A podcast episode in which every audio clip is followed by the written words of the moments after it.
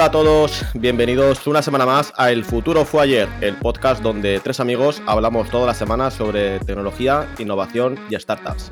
Como todas las semanas, me acompaña por aquí el señor Lobo. ¿Qué tal, Lobo? Hola, ¿qué tal? ¿Cómo andamos? Muy bien. Y aquí este Roger. Buenas, Roger. Muy buenas. Una semana intensa. Es una semana intensa sobre todo para ti, ¿no? Que tú que eres programador de Apple, esta semana habrá sido importante, ¿no? Sí, sí, es como Navidad avanzada. Ah, como Navidad. ¿no? Todas las novedades, todo lo nuevo relacionado con el software, nuevos desarrollos. Se te escucha muy bien, de... Comparado con los episodios anteriores. Ah, sí, tenemos que comentar. Tenemos que comentar que como el podcast va tan bien, ¿no? Ya estamos creciendo tanto, pues aquí Roger ha, decidido hacer un pequeño upgrade de, su estudio. Está invirtiendo, está invirtiendo. Ahora tiene un, un micro bastante top ahora, ¿no? Sí, la verdad que, bueno, contacté con un par de empresas y al final una Hui ah, me pagó el micro y dije, pues mira tú, para adelante. Bueno, vale. vale, pues está bien. Lo importante es que nuestros oyentes, todos, puedan escucharte con, más calidad. Porque además es algo que nos estaban ya reclamando desde hacía ya varios capítulos. ¿eh? Llegó alguna queja de tu audio, sí nos decían Lobo y Mike muy bien, pero el, el Roger este no se escucha fatal. pero bueno, una cosa que ya tenemos solucionada. Ah, típico de las startups, ¿sabes? Si, si, no te avergüenzas de tu primer producto, es que no estás lanzando eso es verdad, demasiado temprano. Pues bueno, espero que disfrutarás esta semana de la presentación de, Apple, de tus dos horitas. Si nos da tiempo, igual lo comentamos algo, pero bueno, al principio, eh, primero nos vas a traer otro tema, ¿no, Roger? Has preparado una historieta interesante. Sí, hoy traigo la historia de Airbnb. Ah, hostia, para mí es de las empresas más top del mundo, sobre todo por los valores, por cómo habla el CEO, por la visión que tiene, ¿no? Por lo que han conseguido, por su actitud emprendedora. Y bueno, pues vamos allá directamente. Entonces, Airbnb nace en 2007, cuando Brian Chesky y Joe Gevidia, que vivían juntos en San Francisco, ah, no podían pagar el alquiler porque por aquel entonces ya era caro. Entonces estaban inmersos en varias tarjetas de crédito, con muchos débitos y tal. Y al final ellos eran diseñadores, ¿no? Que estudiaron en la costa este y se mudaron a San Francisco, a la bahía. Y justamente ah, pasaba una conferencia de diseño en la ciudad, pero el mismo cartel de la conferencia de diseño ya ponía uh, Hotels Sold, o sea que no había alojamiento para los, para los huéspedes, ¿no? Para la gente que iba a asistir al evento. Entonces decidieron, decidieron uh, comprar colchones hinchables, ponerlos en su comedor y alquilarlos a gente que quisiera venir, ¿no? O sea, una idea un tanto extraña. Y y bueno, a partir de ahí uh, nació el nombre de Air Bed and Breakfast, que fue el primer nombre de Airbnb, que después se simplificó. Y total, que con esta idea se pensaban que solo aplicarían hippies, backpackers, pero en realidad no fue así, ¿no? Era gente como ellos que simplemente querían ir a la conferencia, uh, igual no tenían todo el presupuesto del mundo y querían uh, poder asistir de un modo más económico.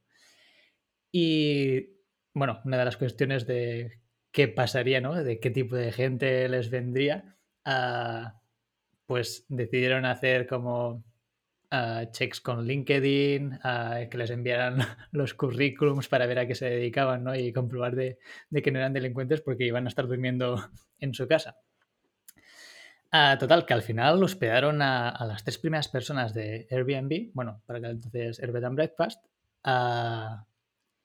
y y total, que la experiencia fue buenísima y de hecho Brian siempre comenta que aún siguen siendo amigos y siempre están en contacto, que algunas veces han, cenado por acción de gracias y todo. Bueno, ah, una vez ah, pasó esto, este primer evento, ¿no? Se dieron cuenta de que ahí podía haber algo, porque esta interacción tampoco no es algo tan natural y buscaron un cofundador, a Nathan Blecharczyk, nombre no sé pronunciarlo exactamente, pero fue el primer empleado, también parte cofundador ah, de la empresa y es el que hizo la página web inicial. Y esto es parte de la cultura de Airbnb, ¿no? Que dijeron que al principio ah, estuvieron buscando, hicieron más de 100 entrevistas porque cada empleado tiene que ser único y tiene que compartir la cultura de la empresa, ¿no? Y entonces buscaban a alguien muy específico y bueno, de hecho es el cofundador que aún sigue siendo ah, cofundador y sigue teniendo cargos muy importantes en la empresa.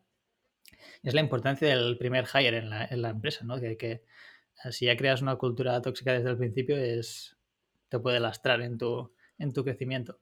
O sea que para el, para el primer empleado, que todavía supongo que no tenían apenas dinero ni, inversión casi ni la empresa formada, hicieron más de 100 entrevistas. Sí, sí. O sea, un montón de entrevistas. Sí, no es típico, sobre todo al principio, ¿no? No, pero yo creo que también esto es por ah, es parte de lo que me gusta del liderazgo de ah, Brian Chesky, ¿no? Que tiene muy claro lo que quiere hacer y tiene muy ah, instaurada la cultura de empresa. Por eso era para él tan importante. Bueno, que de hecho no sé qué empresa fue la de las primeras de que empezó a dar importancia a esto de la cultura de empresa o a que hiciera el conocimiento, bueno, el, el trending topic este de los valores de la empresa, cuál es la misión. Pero yo diría que Airbnb fue de las primeras. Esto de, es 2007-2008. Pues no sé. Puede y una cosa. Bueno. Eh, no sé por qué me suena a mí haber leído en algún sitio sobre la historia de Airbnb y tal, algo de que vendían cajas de cereales o algo así, puede ser. Esa es muy típica. Sí, estamos. O lo he Ah, vale, vale, es un poco más sí, Bueno, bueno, ahora es que ahora lo entenderéis más esto del tema de la cultura de la empresa porque también está relacionado con esto de vender cereales. Vale, ah, total. Que decidieron probar eh, con ya otra web ah, en otra conferencia, ¿no? Y bueno, ah, siguieron probando en el SXSW y en la conferencia de los demócratas. Y total, Ah, consiguieron unas 80 personas que buscaron alojamiento en Airbnb y aprovechando el tirón mediático, porque solucionaron un problema real ¿no? en, el hospedaje de la conferencia demócrata, decidieron, como vía de financiación de la empresa, vender cereales relacionados con la campaña, tanto de los demócratas como de los republicanos. Entonces crearon dos tipos de cereales, los Obama-O's y los Captain McCain's. Y lo más fuerte de todo es que vendían las cajas de cereales por 40 dólares. Y vendieron al final 30.000 pavos de, cajas de cereales. Esto es lo que tú comentas de... Simplemente habían cogido alguna marca y habían reempaquetado con sus paquetes propios o algo, ¿no? Bueno, la historia es... Es que aún tiene más miga. O sea, la historia de Airbnb es gigante. Entonces yo estoy intentando resumir un poco los pedacitos. Ah, pero profundizando, Total, que hablaron con las compañías que hacían cereales, les dijeron si podían ah, hacerles unos cereales especiales, ¿no? Con el diseño que ellos habían planteado, y les dijeron que si les entregaban, bueno, si les pagaban 250 mil dólares por adelantado, que se lo harían. Y total, claro, eso era inviable, ¿no? Y con su actitud de emprendedora, al final ah, creo que conocieron a alguien de Boston o parecido, y les dijo, no, tú no te preocupes, yo te puedo hacer los diseños de cartón, ¿no? De, bueno, el, empaquetado, pero sin construir la caja. Y, les hicieron el papel, ellos con pegamento de este caliente pegaban las cajas una por una, o sea, creo que pegaron mil cajas entre los dos. Y después iban a la tienda a comprar a los cereales de, de, una caja y se los metían en esta otra que ya han fabricado ellos. No vea, puro growth hacking. Bueno, otro de los tópicos que se vienen a continuación, joder, parece que, que lo tengáis anticipado. Pero bueno, por lo menos al principio intentaron hacerlo de, de, forma legal, ¿no? Aunque me sorprende un poco, ¿no? Porque es así como un growth hack súper curioso, ¿no? O sea, que, que, quisieran hacerlo legal, en plan de ir a hablar con las compañías de cereales, llegar a un acuerdo y todo esto, cuando realmente no eran tampoco tan conocidos, ¿no? Lo más fácil era, yo qué sé, ir al, ir al supermercado, comprar una bolsa y llenarla y ya está. Pero bueno, al final tomaron y fueron por ese camino, ¿no? No les quedó otra. Sí, supongo. Y bueno, de hecho la madre de, de Bray le dijo, bueno, pero ahora ¿qué te dedicas? ¿A ¿Que tienes una empresa de cereales o tú continúas con tu negocio el otro? Ah, bueno, ah, total, a partir de ahí alguien los convenció ah, para que aplicaran a, a YC. Y en aquel entonces estaba Paul Graham como CEO. Y claro, cuando le explicaron la idea a Paul, se quedó flipando. En, en plan, pero, o sea, ¿hay gente que realmente hace esto? Y total, que estuvieron como una hora hablando, Paul Graham intentando convencerles de, de que dejaran esa empresa, que se dedicaran a otra, que también es algo típico ah, que hacía en, en YC, ¿no? Para ver si realmente tenías pasión para, para lo que estabas construyendo. Y al final de la reunión les salta y les dice, mira, mm, creo que estáis completamente locos ah, porque nadie va a querer dormir en una casa ajena ah, donde además esté la otra persona ahí durmiendo también al mismo tiempo, pero, o sea, creo que sois como cucarachas y nunca desapareceréis, o sea, de algún modo u otro ah, acabáis haciendo, ¿sabes? Si habéis convencido a la gente para que compre cajas de 40 dólares de cereales, mm, algo haréis. Y total, que a partir de ahí entraron en YC y, y todo cambió, ¿no? Es, es, parte de la historia de Airbnb. Uh, dentro de YC también siempre se anima mucho a conocer a tu cliente, ¿no? Y que al menos tienes que hacer una entrevista uh, con tus consumidores una vez al día. Y Airbnb por aquel entonces estaba creciendo mucho en, en Nueva York. Y total, que Brian y Joe se fueron a, a New York a, a, vivir, a hablar con sus consumidores y se dieron cuenta que de los principales problemas que tenía Airbnb comparado con otros alojamientos era el hecho de que las fotos dejaban mucho que desear, ¿no? que no inspiraban confianza a, a, los, la otra banda del mercado, a, los que tenían que alojarse ahí. Entonces, uh, con su actitud de emprendedora, uh, decidieron comprarse cámaras de fotos profesionales y les ofrecieron a, a los que me ofrecían alojamiento a sesiones de fotos profesionales de su apartamento. Y esto es bastante interesante porque yo la primera vez que pisé Estados Unidos fue en Nueva York y fue en 2012. Entonces, uh, mi hermano me vino y me dijo, ostras, uh, en vez de dormir en un hotel, vamos a dormir en Airbnb que es una plataforma donde tú alquilas el apartamento de otra persona, ¿sabes? Y, y, se ve que es una pasada porque también te ponen fotógrafos profesionales que te hacen las fotos de la casa, no sé qué. Claro, yo 2012, mmm, recién salido de la universidad, estaba flipando en plan, hostia, ¿sabes qué clase de empresa? ¿Sabes? Que te envía también fotógrafos profesionales a, tu casa. Y total, que años más tarde, escuchando a Brian en, en una charla, Ah, dijo, no, no, si los fotógrafos profesionales éramos nosotros, que nos compramos las cámaras y íbamos casa por casa, ¿sabes? Haciendo las fotos, ¿no? Y también es parte de, de lo que es Airbnb, ¿no? Ese ensuciarte las manos y, y luchar por tu negocio. Ah, siguiendo con la historia. Con lo que comentabas tú antes, Lobo, uh, Airbnb siempre ha tenido también una mentalidad súper emprendedora uh, y es parte el growth hacking, ¿no? Yo también creo que no sé si es de las primeras que ha acuñado el término, se le conoce un montón por, por el growth hacking. Y escuchando, bueno, una charla también de una división de Airbnb aquí en España, uh, como técnica de growth hacking, uh, en 2010, 2012, cuando los primeros iPhone siempre se armaba una muy buena, ¿no? En, las entradas de las tiendas y había colas larguísimas para conseguir el primer iPhone, las primeras unidades. Total, que el equipo de Airbnb pensaron, dicen, ostras, nos ponemos los primeros y luego, cuando vaya a ser el momento de entrar, subastamos el sitio o se lo regalamos a alguien uh, para hacer publicidad de la plataforma. Entonces, el simple hecho de que el primer puesto de la cola para conseguir el iPhone en Barcelona uh, fuera alguien con el cartel de Airbnb y que tuvieras que o reservar o seguir en las redes sociales a Airbnb, todos los periódicos nacionales del país uh, se hicieron eco, hicieron publicidad gratuita sobre este hecho y entonces por el sueldo de mmm, 3-4 personas durante 3-4 días ¿no? para, para estar primeros en la cola del iPhone consiguieron una campaña a nivel nacional. ¿no?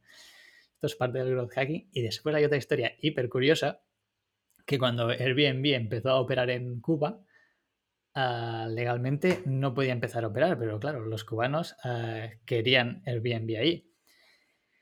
Y la historia así resumida es que no podían hacer transferencias efectivas de dinero y entonces hacían volar avionetas llenas de cash de Miami a Cuba para pagar a los, a los huéspedes y, el intercambio de dinero.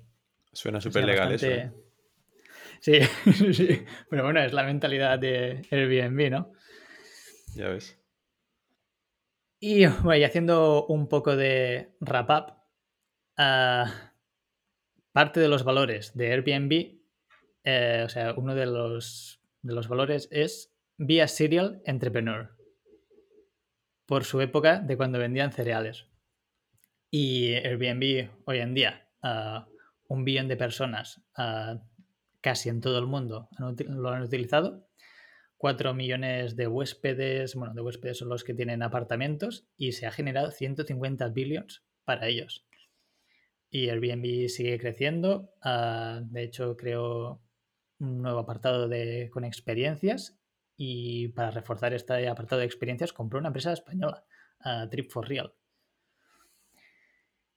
Sobre futuras novedades de Airbnb, que escuché a Brian comentarlo, es que el tema del travel, en general, cuando tú vas al aeropuerto, está bastante jodido. O sea, la experiencia no es la mejor del mundo. tienes que llegar mucho antes, las salas de espera, el tener que embarcar, nunca sabes si vas a llegar con la suficiente antelación, la comida en general. Y querían hacer algo al respecto. Lo que pasa es que han pasado un año o dos y, aún no hay eh, una, cosa que sí me parece curiosa de Airbnb es cómo han toreado la, época de la pandemia, que entiendo que bajaría muchísimo su negocio porque la gente no podía viajar y tal. Pero no sé qué, medidas tomaron o cómo la han hecho, pero parece que no, se le no les ha fastidiado mucho, ¿no? O la han llevado bastante bien. Em, creo que leí yo que como que se enfocaron más en eh, los viajes locales, ¿no? En plan, pues en vez de irte muy lejos, pues dentro de... O sea, al final como la gente tenía que estar encerrada, ¿no? En sus casas, pues creo que al final lo que hicieron fue fomentar eso, los viajes dentro de la misma ciudad o dentro de la misma... dentro del mismo estado, pues igual a, sitios que estén más cerca de la montaña o de la playa o algo así, ¿no? Para que la gente pudiese...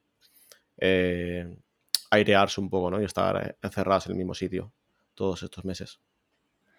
de hecho, también, hostia, es que soy bastante fan de Airbnb, ¿no? Y como Brian lidera la empresa. Entonces, cuando pasó lo de la pandemia, claro, todo el sector travel se paró al instante y él salió al paso al final diciendo, ostras, vamos a hacer layoffs, ah, pero bueno, los que se van se pueden quedar a sus efectos personales relacionados con Airbnb, su ordenador, para que puedan continuar trabajando o haciendo proyectos paralelos. Y ah, creo que cuatro o seis meses de sueldo para que, bueno, dentro de lo malo, que pudieran sobrevivir una temporada, ¿no? Que eso en Estados Unidos también no es lo habitual. Y esto que comentabas, al final le salió súper bien la jugada porque hicieron un poco un shift al, al digital nomad y claro, mucha gente durante la pandemia se fue a otras localidades que no eran las grandes ciudades y por eso también crecieron tanto este nuevo estilo. De hecho, Airbnb no tiene nada que ver el de hace tres años. Si ahora, de hecho, este verano han sacado el tema de categorías, donde tú puedes buscar ya sea castillos, dormir en una nave, cosas súper randoms, como un submarino amarillo en medio del bosque. Y sobre todo eso, el tema de las experiencias, ¿no? Que creo que has comentado que le, que le ha metido en estos últimos años bastante, bastante caña. O al menos cuando entras en la web se ve que lo están reforzando bastante. Hmm. Sí, esta empresa que, compraron, la de. ¿Cómo, cómo era? Eh, Travel. No. Eh, no me acuerdo. ¿Trip for Real? Eh, trip for, sí era de, justamente eso, ¿no? Eran experiencias que podías contratar en los diferentes países, ciudades y tal. Porque me suena que antes de que la comprara Airbnb, yo creo que contraté ahí, hay algo, alguna experiencia en algún viaje. ¿Y qué tal? ¿Es española? Eh, sí, es española. Mm. De hecho, creo que lo compró, fue bueno, no sé si Airbnb ha comprado, creo que bueno, es la única empresa eh, relacionada con esto de, de experiencias que ha comprado. Y bueno, de española, o sea, no hay muchas compras de empresas españolas, ¿no? Por, por estas empresas tochas eh, americanas, tipo Airbnb, Google, Netflix. Creo que sí. por aquel entonces además fue una, fue una como de las, de las primeras. Mola. Hmm. Sí, sí. Entonces, Roger, podríamos Bueno. estar hablando de que Airbnb y Brian es tu nuevo Steve Jobs y tu nueva Apple. A ver, son distintos, pero hostia, es que lo que han hecho y cómo lo han hecho, a mí me gusta mucho. De hecho, si hay algún recruiter de Airbnb, que me mande referral, ¿no? Que siempre he aplicado y nunca he conseguido una entrevista. Claro, ya sé que aplican millones de personas para, para Airbnb, pero... ah, come on, aquí está un desarrollador iOS. Quieren trabajar Oh. para Airbnb. Si Pues me parece que gente- usan eh, React Native, ¿no? No, O bueno, eh, sí, sí, sí, sí, sí. Bueno, eh, usaban React Native al principio, por lo menos. Sí que es verdad que me suena leer algún artículo que decidieron cambiarlo por nativo hace un año o dos, porque como que se les estaba complicando demasiado. Pero bueno, seguirán usando React Native bastante. De, de todas formas, si para contratar al primer empleado entrevistaron a 100 personas, joder, Eso es lo que lo estaba veo yo. chungo, pues. ¿eh? El rollo. No, hombre, pero en tema cultural fit, joder, defiendo a muerte los valores, ¿no? Y, y me siento súper identificado. Entonces, cultural fit, super check. Y sobre el tema de React Native, ya os gustaría los de web. Eh, Airbnb, por eso también me gusta tanto, porque es una empresa mobile first.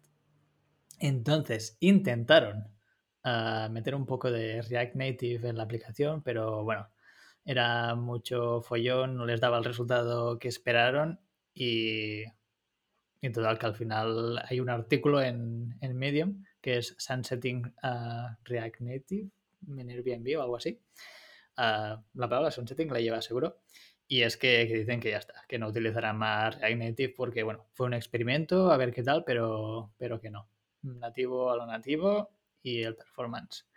Y de hecho, es que a nivel mobile está bastante guay porque Airbnb utilizó un algoritmo como bastante loco. O sea, creó el primer Swift UI antes de que existiera Swift UI. O sea, ellos tienen su propio Swift UI. ¿Y qué es Sí, Swift eh, UI? dentro de. Hmm. Pues una UI para Swift, ¿no? O sea, un- Ah, una, vale. una, una librería de componentes, así tipo Material Design de Google o algo así, pero de para Swift. Bueno, es la. Es ah, crear las vistas de manera declarativa. En vez de ah, el qué tienen que hacer, sino el qué quieres conseguir. Ah, vale, que es más una librería. Vale, pensaba que era algo de.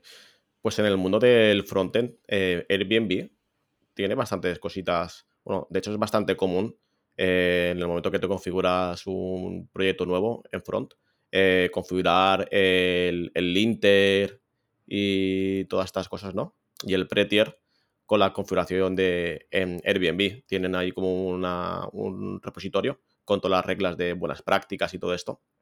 Y vamos, es algo bastante, bastante común. Y hay otras librerías bastante chulas que tienen open source. Eh, por ejemplo, la de Lottie o Lottie o algo así, que es una librería para hacer en, animaciones con SVGs y tal, que mola, mola bastante. Y es open source también y es de ellos.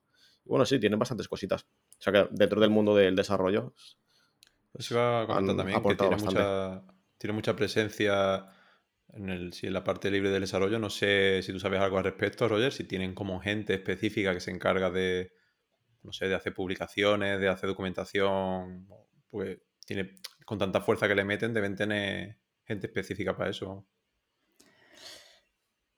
Tanto no sé, pero que su blog de tecnología es hiperactivo. Por eso, sí. bueno, que tiene mucho contenido, ah, que tiene mucho hincapié en, en lo que comentaba Mike.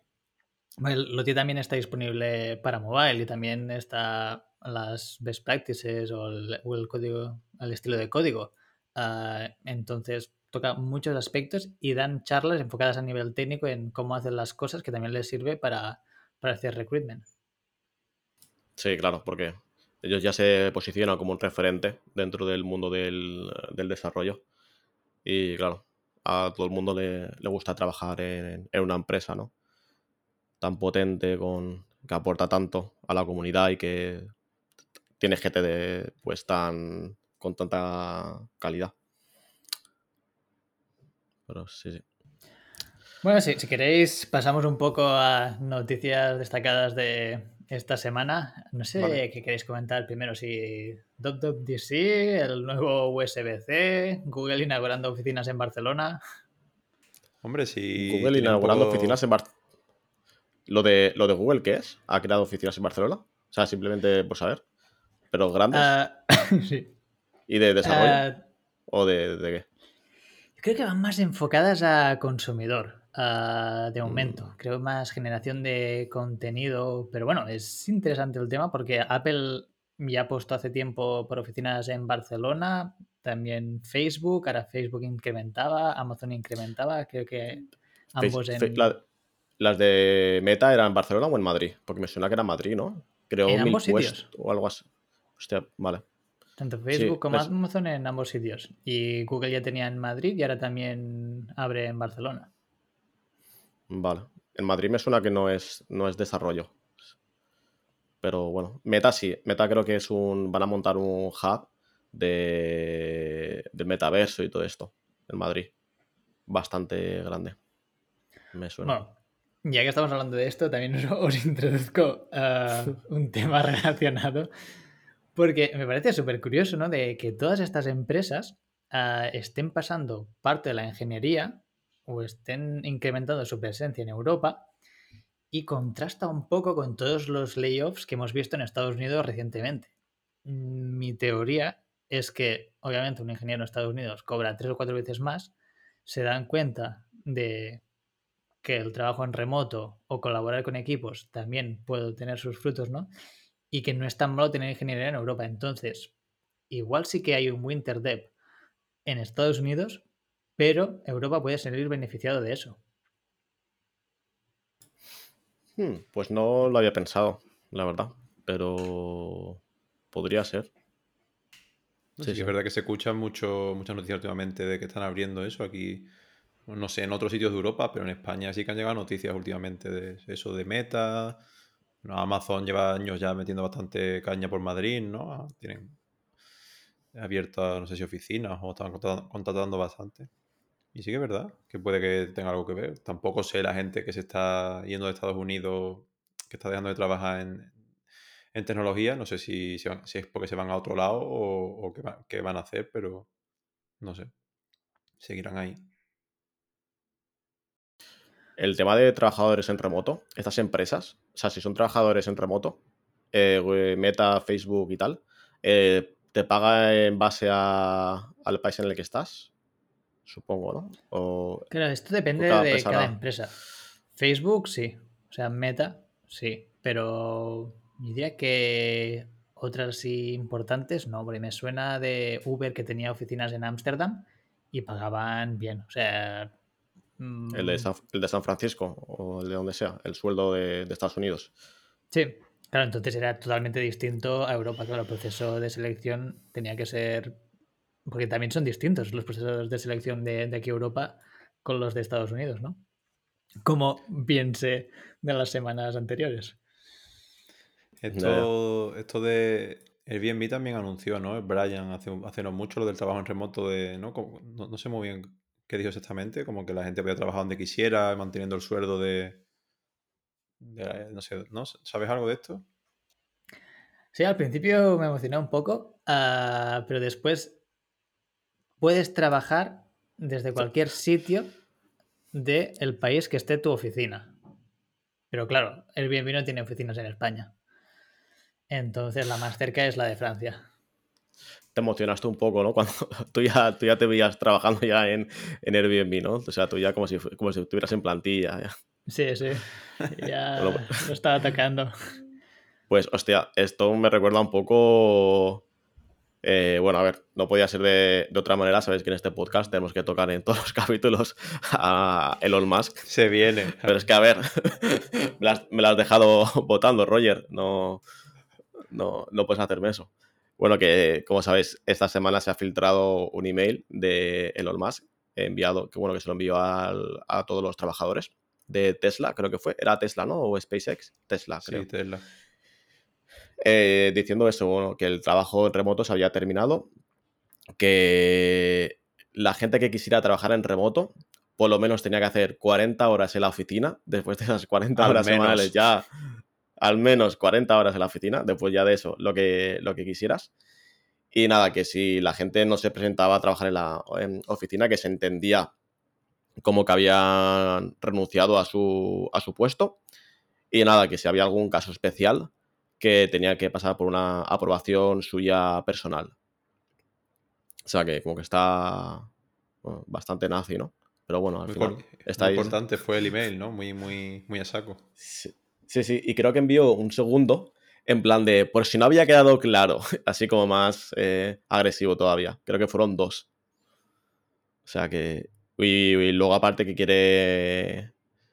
Quieren deshacerse, bueno, deshacerse. Eh, eh, despedir a un 10%, un 10 creo, de, la, de la plantilla. Que ya se están preparando un poco para lo que se viene. Que tiene un mal presentimiento, dice. No sé. Pero bueno. Bueno, pues a ver. A, Elon Musk no le mola lo del trabajo en remoto. Normal, si vive en la fábrica, tío. ya.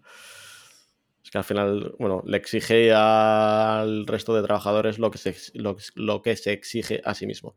Y no sé si eso es... Eh, bueno, a ver, no sé si es justo o, qué. Porque, bueno, eh, entiendo que el resto de trabajadores de la plantilla tampoco eh, tienen... no están tan... no deberían estar tan implicados, no tienen tanto tantas cosas metidas dentro de la, de la compañía, ¿no? Como, como, puede ser él. Entonces, bueno, exigirle la implicación a, a, una persona externa que puedes tener tú como fundador. No sé si. Pero bueno. al final lo que ya he comentado también, Roger, con el Airbnb, ¿no? Es parte de la cultura de la empresa. Si tú quieres trabajar en esa empresa, tienes que aceptar que ahí se están haciendo 60 horas a la semana. Si no te gusta, te, te vas a otra, ¿no? y seguramente no creo que le falten candidatos. Por eso. Y sí, y yo creo que trabajar en Tesla o en SpaceX debe ser casi como una secta, además. Debe ser eso como una. Sí, sí, todo súper. O sea, no, creo que sea una empresa al uso. Pero bueno. Bueno, esto me recuerda un poco a lo que dijo Steve Jobs, ¿no? De sí que los lanzamientos del Macintosh, del iPod, de todos estos productos queman mucho a los trabajadores pero ¿cuántas veces en tu vida vas a poder trabajar en algo tan revolucionario mm, como fue el Macintosh, el iPod, el iPhone? ¿Vas a echar un montón de horas? Sí, pero hostia, has trabajado en eso que ha cambiado la vida a millones o billones de personas. Lo mismo con el coche eléctrico, con lo que están haciendo, ¿no? Mm, Pensas coche eléctrico, piensas en Tesla. Y tú formas parte de eso. Entonces, bueno, ahora esto también es de valorar, ¿no? De qué estilo de vida quieres, si trabajar tus ocho horitas y estar relajado, o poder colaborar en algo que impactará a millones o billones de personas. Un dilema interesante, la verdad. Pero bueno. Bueno, que eh, los coches Tesla sí son muy bien valorados, pero justamente leí un artículo esta semana de que, bueno, hicieron una, una encuesta comprando bastantes marcas y Tesla eh, salió como la marca automovilística con peor calidad de, todas las que hay. O sea, con que tienen más fallos, más averías, peor customer service, peor todo. O sea que sí, bueno, tiene mucho marketing, un producto muy innovador y tal, pero bueno, parece que la gente no está muy contenta, mucha de ella, con los productos que están comprando.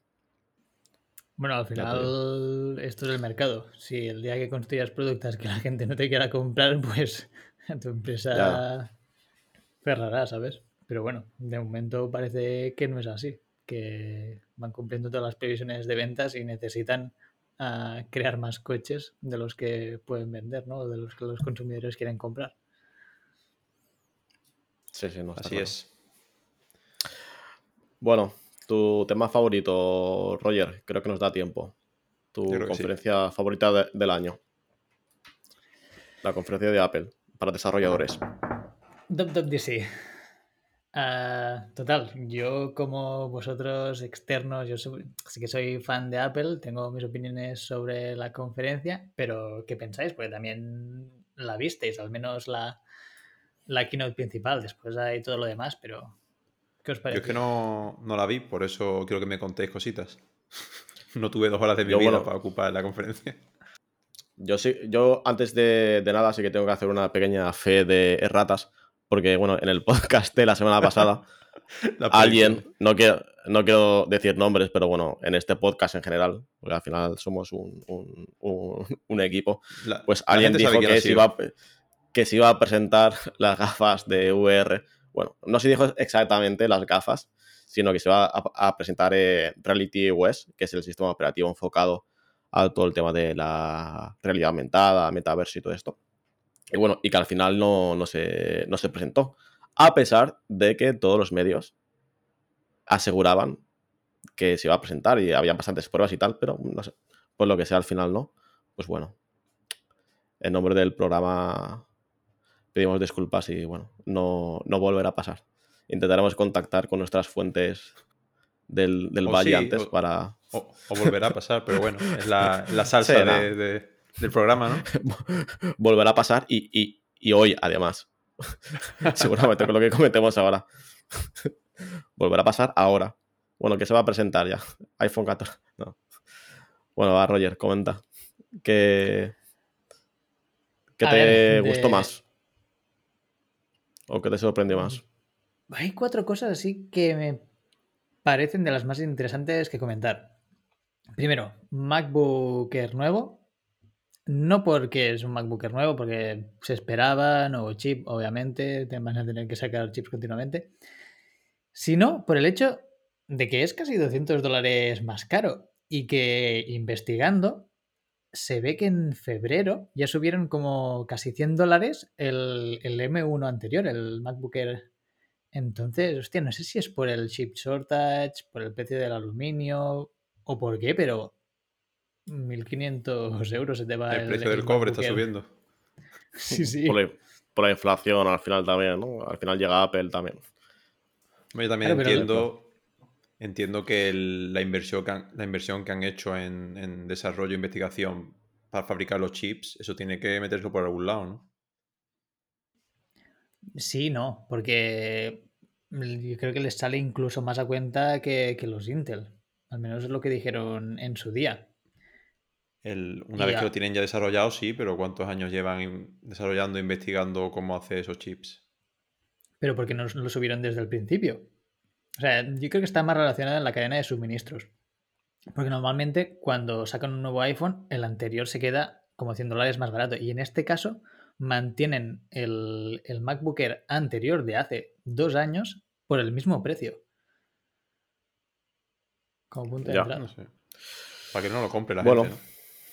Claro, seguro que no lo compran. Hombre, a mí la verdad que me ha fastidiado porque pensaba estar esperando al nuevo MacBook Air.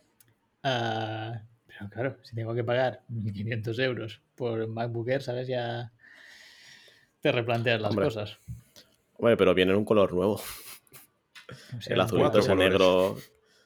Sí, cuatro colores. Pero el, el, los otros estaban antes. El, el doradito. Antes solo había alguno, ¿no? Igual sí que me suena haberlo visto más y algo parecido en, iPads o algo así, quizá, ¿no? Eh, ese que parte como champán. Pero el, color este, el azul medianoche, que es como casi negro. Eso está chulo, ¿eh? Ese me ha gustado. ¿Sabes el capítulo ese de Los Simpsons en el que venden la, la, la. ¿Cómo se llama? La muñeca esta Stacy, Stacy Malibu. Stacy Malibu. Que sí, que la venden toda igual. Simplemente le cambian un sombrero y dice, pero es la misma, no sé qué. Y dice... la gente se vuelve loca. como sea, sí, dice, pero tiene un sombrero nuevo. y se vuelve loca. Sí, sí, pues es lo mismo, ¿no? El sombrero no, el, color.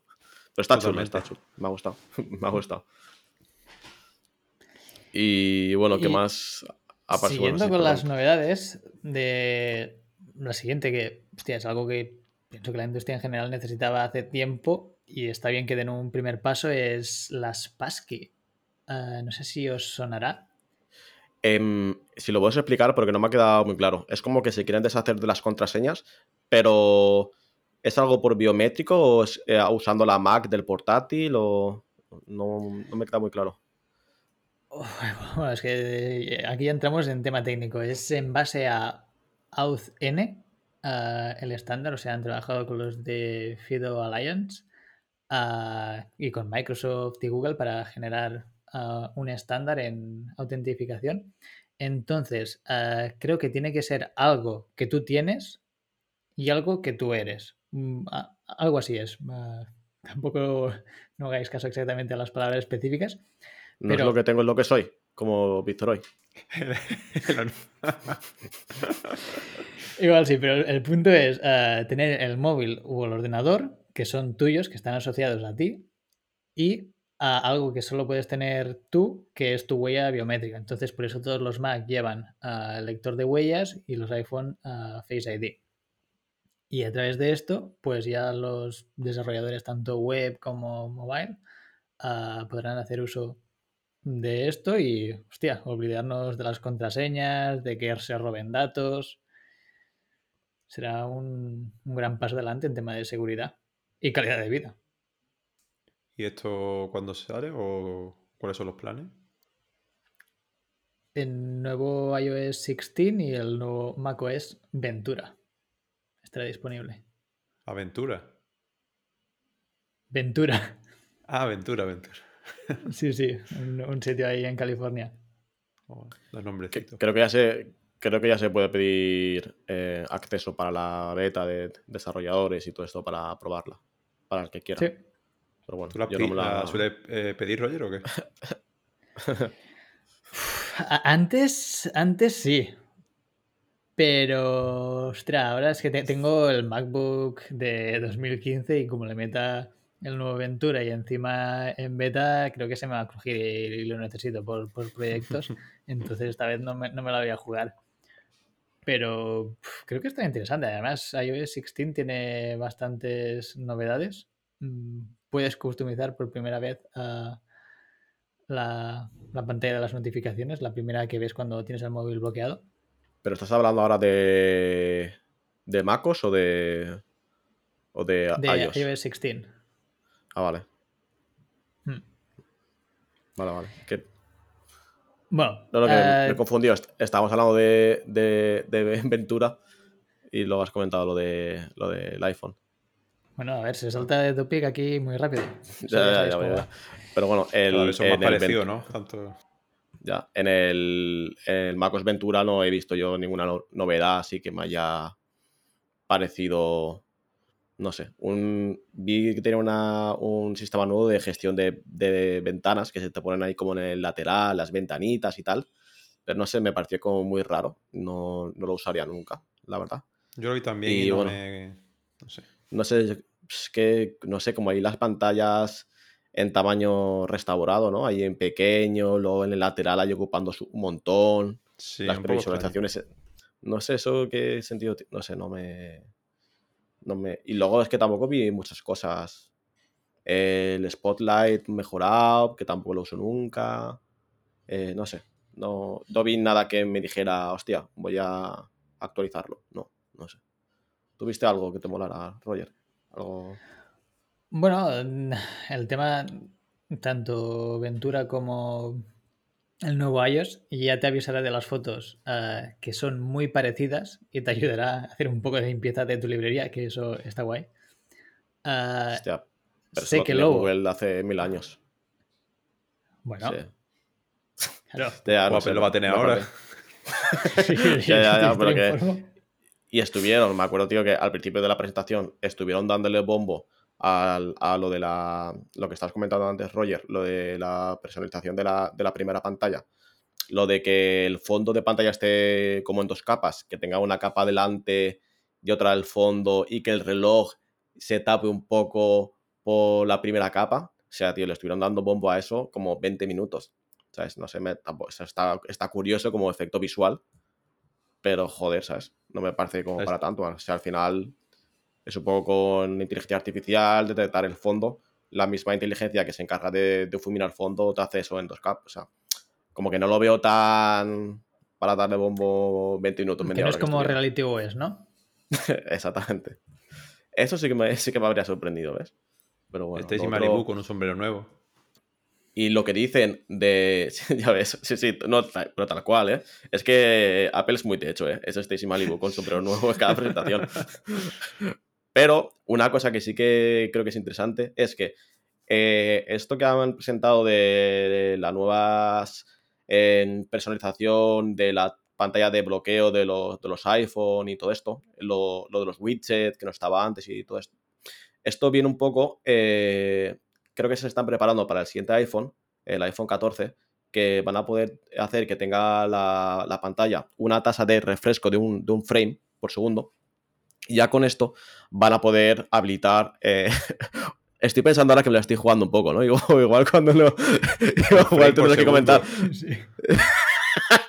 Estoy viendo que vamos a tener que hacer otra fe de ratas dentro de no mucho. Pero bueno, yo os comento que cuando que van a tener la pantalla de un frame por segundo, entonces eh, cuando tengan esto en el iPhone 14 van a poder habilitar la eh, opción de eh, Screen Always On, ¿no? Se llama así, Screen Always On. Bueno, lo que tiene muchos Android, que básicamente es que cuando lo tienes apagado, aún a pesar de estar apagado, en la pantalla te muestra la hora o algunas notificaciones eh, siempre visibles, ¿sabes? Aunque el teléfono esté con la pantalla apagada. Y eso lo van a poder conseguir con la pantalla a unos frames por segundo muy bajos, porque si no, eso chupa demasiada batería. Y con las pantallas AMOLED y todo esto, con el fondo negro, que bueno, el fondo negro lo que es realmente es, son píxeles que nos están encendiendo, pues bueno, con eso lo quieren conseguir. Y yo creo que esto que han presentado del. de. coño, de la versión 16 de iOS eh, va un poco por ese camino. Lo que he leído yo, ¿eh? En, en- en varios medios. Interesante. Que eso, la verdad es que mola bastante. De hecho, si tú coges un Samsung o un HTC, oye, un HTC, un eh, Huawei, a mí es una feature que me mola mucho el tener la pantalla apagada y ver el reloj siempre visible o una notificación con el numerito de los mensajitos que tienes pendientes y todo eso. En plan minimalista. Joder. No sé por qué no, no lo tenía ya. Bueno, mm, yo. Tú no estás de que- acuerdo, ¿no? Para que para nuestros oyentes lo sepan, mientras estaba comentando esto, Roger estaba poniendo caras. No estaba como muy de acuerdo en, en mis noticias. No. Tú no estás No, convencido, ¿no? eh, que a ver, que igual sí que tiene sentido. Lo que me parecerá mm, súper curioso, porque mm, es que ahora estaba pensando a nivel tecnológico cómo debe funcionar lo de los OLED, porque un segundo es mostrar, encender los, los LEDs cada segundo. Entonces, no sé si se quedarán ahí ah, latentes o no, o cuánto tardan los LEDs en apagarse. Esa será la cuestión. Yo creo que no se apagan, simplemente es la tasa de refresco. O sea, cada cuando tienen que actualizar su estado de apagado o encendido. No. Claro, pero si les pasas electricidad cada segundo, cuando no tienen electricidad que esté pasando, No, no, pero eso no es un. No tiene por, por qué parpadear. O sea, no es que esté encendido eh, un segundo sí, un segundo no, o. Bueno, no sé, da igual. Pero que no. Es simplemente cada cuando se actualiza. No sé si te he entendido bien. Pero, a ver, Sí, al final son. Es información que muy, muy estática. Es casi como un, como un Kindle, ¿sabes? O sea, al final no es información que se mueva. Entonces, pues ne- no necesita una tasa de, de refresco alta. Porque al final, para mostrar la hora o una notificación o un de widget del, tiempo, tienes que mantener esos LEDs encendidos. O sea, necesitas electricidad para mantenerlos encendidos. sí, pero eso no tiene nada que ver con los frames. No tiene na- nada que ver con los, con los FPS. Cada cuánto los cambias, ¿no? Eh, consumo no, de? Bueno, no lo sé. Pero- igual, no sé. a- a no, no- no quiero meter la pata en otro capítulo, rollo. A ver, ya lo hice la, la semana pasada. Pondremos un enlace en la descripción y ya está. No sé exactamente cómo funcionan las pantallas, pero sí que es cierto que se dice que cuando la pantalla tiene mayor frame rate, consume más batería. Eso siempre que alguien que te hace reviews de móviles te lo dice. Los nuevos móviles que Claro. van a 120 y tal consumen más batería. Entonces entiendo que De sí, hecho, lo que hacen- frame. Claro, de hecho lo que hacen los eh, dispositivos que llegan hasta los 120 no van a 120 siempre, sino que mediante, mediante software detectan cuáles, cuáles son los momentos en los que tiene que incrementarse a 120, que es cuando detecta que igual estás haciendo scroll muy rápido, o hay animaciones, o estás dentro de un juego o algo así. Y en ese momento se te pone a 120. Pero igual si ve que estás navegando una página y estás leyendo un texto, ahí igual baja a 10 FPS, ¿sabes? Porque ve que no necesita más. Pues sí. Bueno, bueno uh, os tengo que meter algunos temas más, aunque vamos justo de tiempo. Pero Apple Pay Later, o sea, otra de las novedades interesantes que Apple ha planteado. Uh, que no sé si os sonará Klarna, Afterpay, sí. Affirm, o sea, las compañías Yo justamente, de que... Sí, de hecho cuando lo presentaron dije, hostia, esto es un Klarna killer total, porque es como... Pues esto es mismo... algo típico de Apple, se llama Sherlocket, porque esta fue la primera app que Apple copió, ¿no? De alguien tiene una funcionalidad como con los AirTags. Uh, ¿Cómo se llamaba esa empresa que tenían un dispositivo súper parecido? Tide. Sí.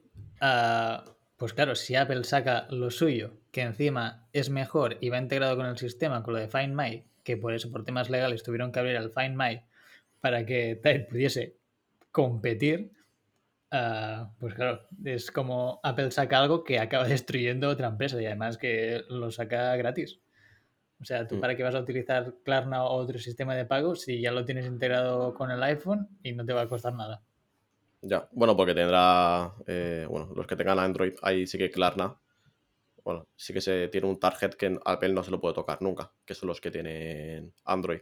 Pero sí, los que tienen Apple, desde luego, yo creo que Apple se está enfocando mucho en el sector bancario, ¿eh? Creo que está llegando a acuerdos. No sé con quién trabaja, si con JP Morgan o con qué... con Goldman Sachs. Con Goldman Sachs. Eso. Y hostia, ya se metieron con la tarjeta de, de crédito, de débito, ahora los pagos a plazos. Eh, se están metiendo ahí mucho. Están metiendo la, la, mano mucho en el sector este. Que por cierto, Ay, no sé dinerito, yo. dinerito. Dinerito. No sé yo, Klarna y Apple Pay realmente cuál es su modelo de negocio, porque eh, no entiendo muy bien cómo es posible que te financien cosas a, cuatro cuotas, creo que es, al 0% de, de interés. O sea, si te prestan dinero gratis, eh, ¿de dónde sacan el dinero? ¿O es que cuando el producto es gratis, el producto eres tú? Es como la frase esa, ¿no? Que, dicen siempre. Básicamente son, son los datos, ¿no? No, hay las dos. Bueno, de hecho, o sea, lo que ha beneficiado mucho a Klarna y este tipo de empresas son los tipos de interés a casi a cero, negativos, bajos. No, Entonces, que va- pues el- que, que van a estar jodidos ahora bastante, seguro. No creo Claro, que el modelo eso- de negocio le vaya a funcionar a los, los economics. E- Eso decían que, que ahora era un reto, ¿no? A ver qué pasa en esta etapa que los tipos empiezan a subir. Pero bueno, eh, eso es otro tema. Y después tenían los datos de los consumidores y ah, el merchant, o sea, la empresa que vendía, como esto incrementaba tus ventas, entonces eran ellos los que pagaban el fee. Ah, amigo. O sea, pagan Claro. ellos. Tú, por ejemplo, tienes una tienda de ropa que tienes que vender a adolescentes, que por general es un público que no tiene tanto budget, y dicen, ostras, mm, me puedo comprar una camiseta al mes, pero de este modo, pues me puedo comprar dos o tres, ¿sabes? Porque ya las iré pagando o en verano cobraré más, ¿sabes? Pero entonces eh, Apple o Klarna o lo que sea sí que necesita tener una, una integración con, con esta plataforma. Porque al final, si es la plataforma, el el e-commerce, el, que está pagando, o sea, tiene que tener un acuerdo o una integración. Yo pensaba que con Apple Pay podías pagar eh, cualquier cosa. O sea, si voy a Amazon, o sea, o bueno, o yo qué sé, No, o con Klarna, que Klarna puedo pagar en Amazon. Que ofrecen Apple Pay, pagan a Apple por ofrecer a Apple Pay. O sea, Ah, por, por dejarlo Pero claro. Pero Klarna creo que no, ¿eh? Creo que tú puedes comprar en Klarna donde, donde tú quieras. Bueno, mientras tengan el convenio con Klarna. No, no, no, sin convenio. Cual- en Amazon, eh, en donde sea. En, en cualquier, en O sea, cualquier tienda. yo voy al supermercado y les digo, no, te quiero pagar con Klarna. Y me dirán, ah, Sí. vale. Sí, puedes. Sí, sí, te lo confirmo 100%. Vale, bueno, ya, ya lo probaré Que esta sí. tarde a ver. Que sí que se puede. ¿Cómo se lo Es más, es más. Eh, escuché una entrevista que le hicieron a un, a un directivo de, de Klarna, no me acuerdo quién era y tal. Pero bueno, comentaba a nivel tecnológico, a nivel tecnológico cómo, cómo funcionaba y me quedé bastante flipado. Y es que sí que trabajan con algunas empresas con las que están integrados, ¿no? Como bueno, que tienen acuerdos y tal, pero pueden funcionar con cualquier otra empresa y lo que hace es como que se integra con su checkout, o sea, automáticamente detecta los campos y todo esto, y entonces detecta la cantidad del basket que vas a comprar, por ejemplo, eh, mil euros, y entonces lo que, te, lo que te hace Klarna es te crea una tarjeta de débito al vuelo on demand con la cantidad de 1000 euros. Entonces te pone automáticamente el número de la, tarjeta de crédito esa nueva que ha creado en el checkout. Entonces compras, se carga en esa tarjeta de débito y luego se, elimina esa tarjeta de, débito. O sea, es como un widget o un plugin para Chrome o bueno, no sé cómo funcionará, pero eso, que te crea tarjetas de, débito on demand, con la cantidad justa del checkout. Y de esta forma se, integran con, cualquier plataforma, con cualquier e-commerce. O sea que sí que lo hacen.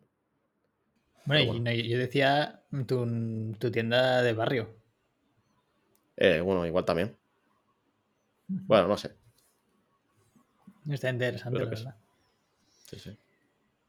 Te estás tirando buenos triples hoy, Miguel, a ver si aciertas alguno. a, ver, esto, esto sí, que, sí, que es correcto porque ya, ya os digo que lo leí hace, bueno, lo escuché hace dos o tres días. Y lo demás veréis que también es cierto. Cuando saquen el iPhone 14 y veréis lo del FPS a, 1 y todo esto, ya, veréis. Y el Reality OS no lo presentaron esta semana, pero no tardarán mucho en presentarlo. A principios del año que viene, seguro. Y bueno, me parece que con esto ya llegamos al final del programa, que nos hemos alargado un poquillo de más. Y nada, muchas gracias a todos por escucharnos y nos vemos la semana que viene con más meteduras de pata y mejores. Hasta la semana que viene. Hasta luego. Mm-hmm.